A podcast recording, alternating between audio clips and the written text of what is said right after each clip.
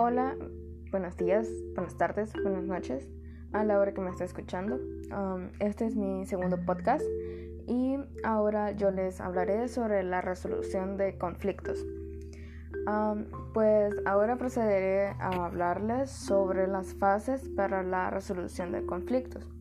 Les daré una definición, eh, pues la solución de conflictos, como toda habilidad social, se aprende y se desarrolla con la práctica. La resolución se realiza mediante un proceso que incluye las siguientes fases. Ahora yo les mencionaré las fases. Ah, número uno sería la descripción del problema y la valoración de su identidad. Para solucionar el problema es necesario describir en papel la situación conflictiva. Em, un ejemplo sería eh, una pelea con un amigo. Em, número dos, especificación del problema. Em, sería dar a conocer el problema.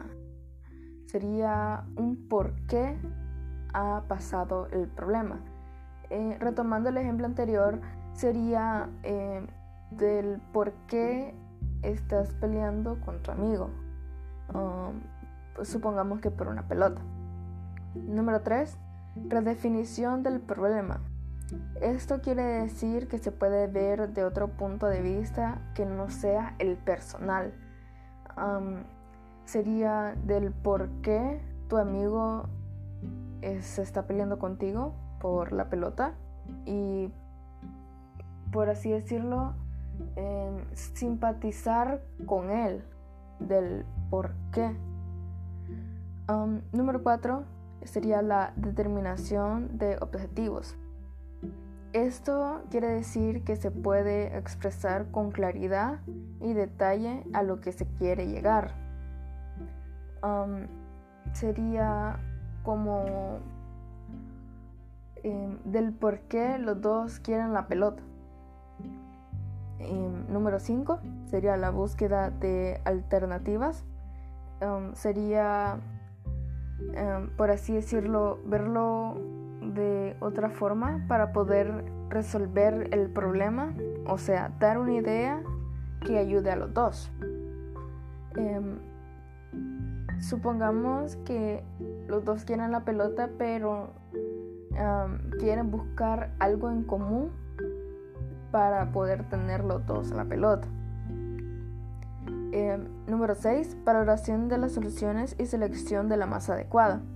Esto quiere decir que si los dos están de acuerdo o, o si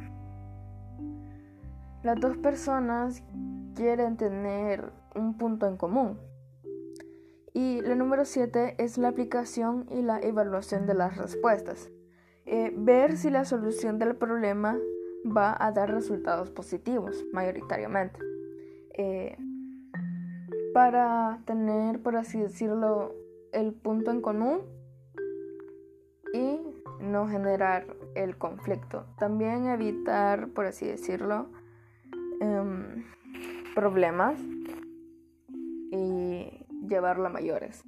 Bueno, esto sería todo. Muchas gracias por escuchar mi podcast. Y bueno, chao.